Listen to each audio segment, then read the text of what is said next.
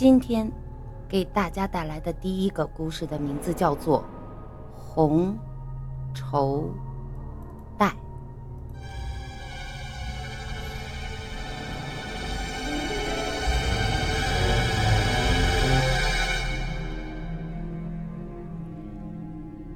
午夜一点刚过，大中医院十二楼手术室的灯灭了。龚大夫和陈护士从里面疲倦地走了出来，哗啦一下，病人的家属急切地围了上来。大夫，怎么样啊？情况严不严重？还有没有希望啊？放放心吧，放心吧。龚大夫是做这方面手术的专家，手术啊进行得很顺利。哎呀，真是太谢谢了！那以后我们一定报答你啊，龚大夫。哎，没关系，没关系啊。病人需要好好休息，呃。要再等一个月才能出院，你们好好护理吧。说完，龚大夫掏出手帕擦了擦头上的汗，和陈护士向电梯走去。可是，两个人刚刚走进电梯，龚大夫就哈哈大笑起来。呃，龚大夫，龚大夫，您您笑什么呀？这帮家属啊，真愚蠢。其实啊。这个病人根本就看不到明天早晨的太阳。您是说，他活不过今儿晚上？哎，也是啊，这么严重的癌变，怎么可能通过手术就治好呢？那您，那您刚才为什么不告诉病人呢？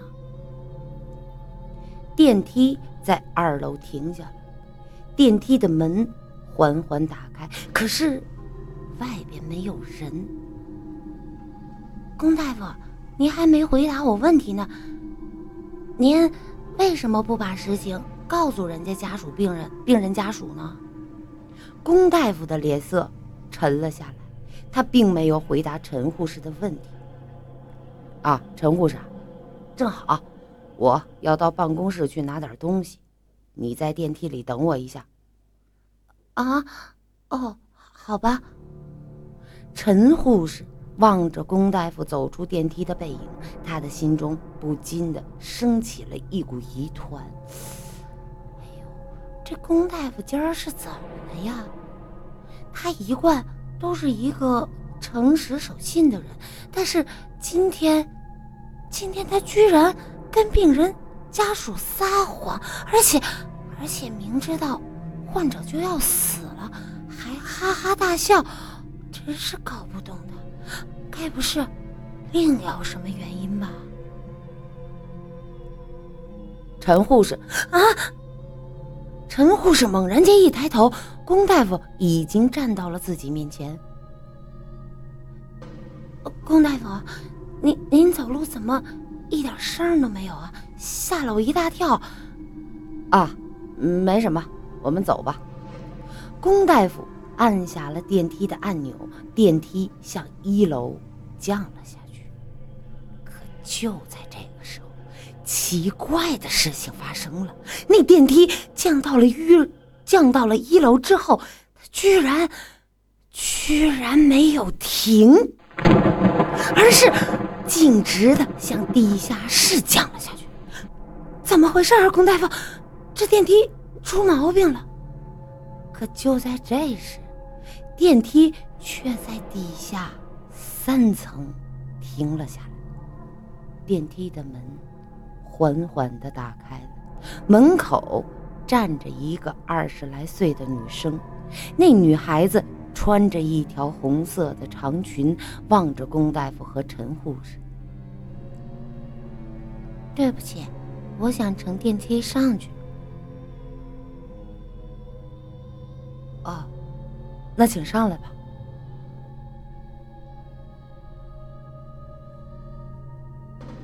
小姐，你快走开！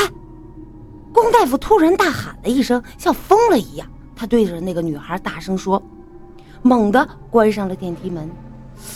面对眼前发生的一切，陈护士惊讶的瞪大了眼睛：“龚大夫，您您您到底怎么了呀？这是？”陈护士，你忘了？地下三层是什么？这，哦，是，是，是太平间。对，这么晚了，这个女孩孤零零的从太平间里出来，这里边肯定有问题。这这不，不会吧，龚大夫？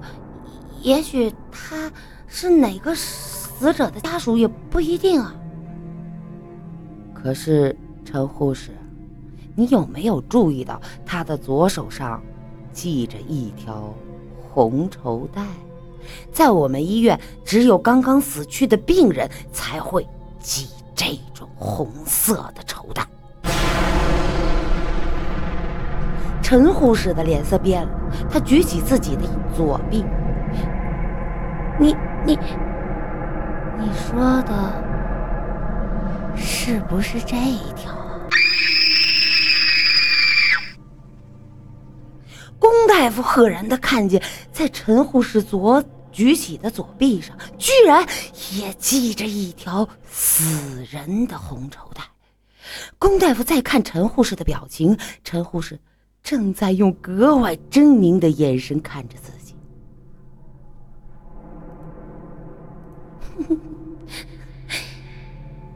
说的是不是这条红绸带呀？啊！你你是死人？你你到底是谁？啊！哎呀，龚大夫，不好意思啊，真的把您给吓着了。对不起啊，我就是想跟您开个玩笑。对不起，对不起，这这这是我昨天晚上做手术的时候辟邪用的红绸带，真抱歉，龚龚大夫，哎呀，真对不起。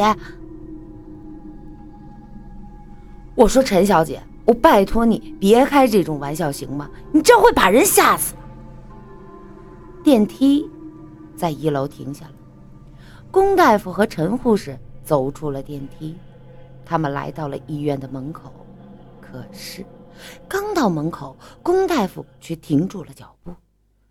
陈护士，你不觉得刚才我们在地下三层看到的那个女孩有点面熟吗？面熟？面熟？她她她好像就是今天晚上，今天晚上我们做手术的那个女孩。大夫，这我害怕，怎么会这样？害怕？怕什么怕？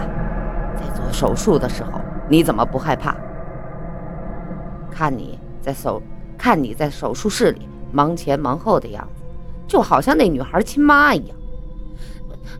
龚大夫，您怎么了？您别开这种玩笑啊！我我告诉你啊，你千万别这样。他的病根本就好不了了，得了这种病，必须得死。我告诉你，陈小姐，就是今天早上我不治死他，他活着也是白受罪。什么？龚大夫，您今天晚上是故意把他弄死啊？陈护士正在惊恐的向后退着。你，你为什么要这么做？哼哼哼，是的，我不能让他活在这个世上，那样太不公平。此时，龚大夫好像是换了一个人，他目光空洞，一步一步的向陈护士紧逼了过去。龚大夫，你你要干什么？你你你看看这个。啊！龚大夫猛然向陈护士左举起了左臂，在他的左臂上正系着一条鲜红的红绸带。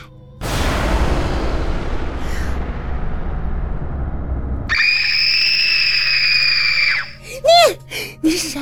你是死人？你到底是谁？不要过来！不要过来！我告诉。从看到这个病人，我就做好了死的准备。你你要干什么？你到底要干什么？把妻子还给我。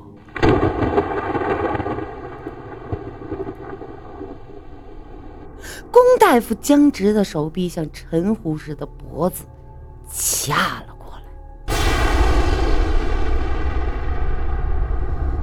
几天之后，龚大夫作为重病病人住进了本市的精神病院。那个无辜的患者已经死在了龚大夫的手术刀下。龚大夫杀死他的原因是因为。十年前，龚大夫的妻子就是得了这种癌症死去的。而就在那天晚上，陈护士也无辜的死在了龚大夫的手上。他系的红绸带并没有给自己带来辟邪的作用。龚大夫在对着那个患者行凶之后，已经陷入了极度的恐惧和癫狂，所以他杀死，所以他杀死了。陈护士，至于按错电梯之后，他们在太平间门口看到的那个小女孩的模样，根本就不像那名患者。他的手上也没系什么红绸带，一切呀都是龚大夫的幻觉。就这样，龚大夫每天呼唤着妻子的名字，在精神病院里生活着。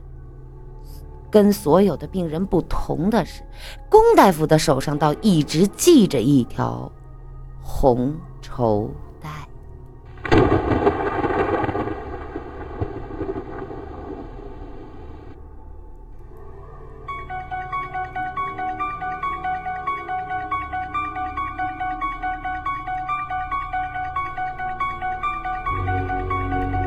我怎么觉得我今儿不会讲故事了？停两天不会讲了。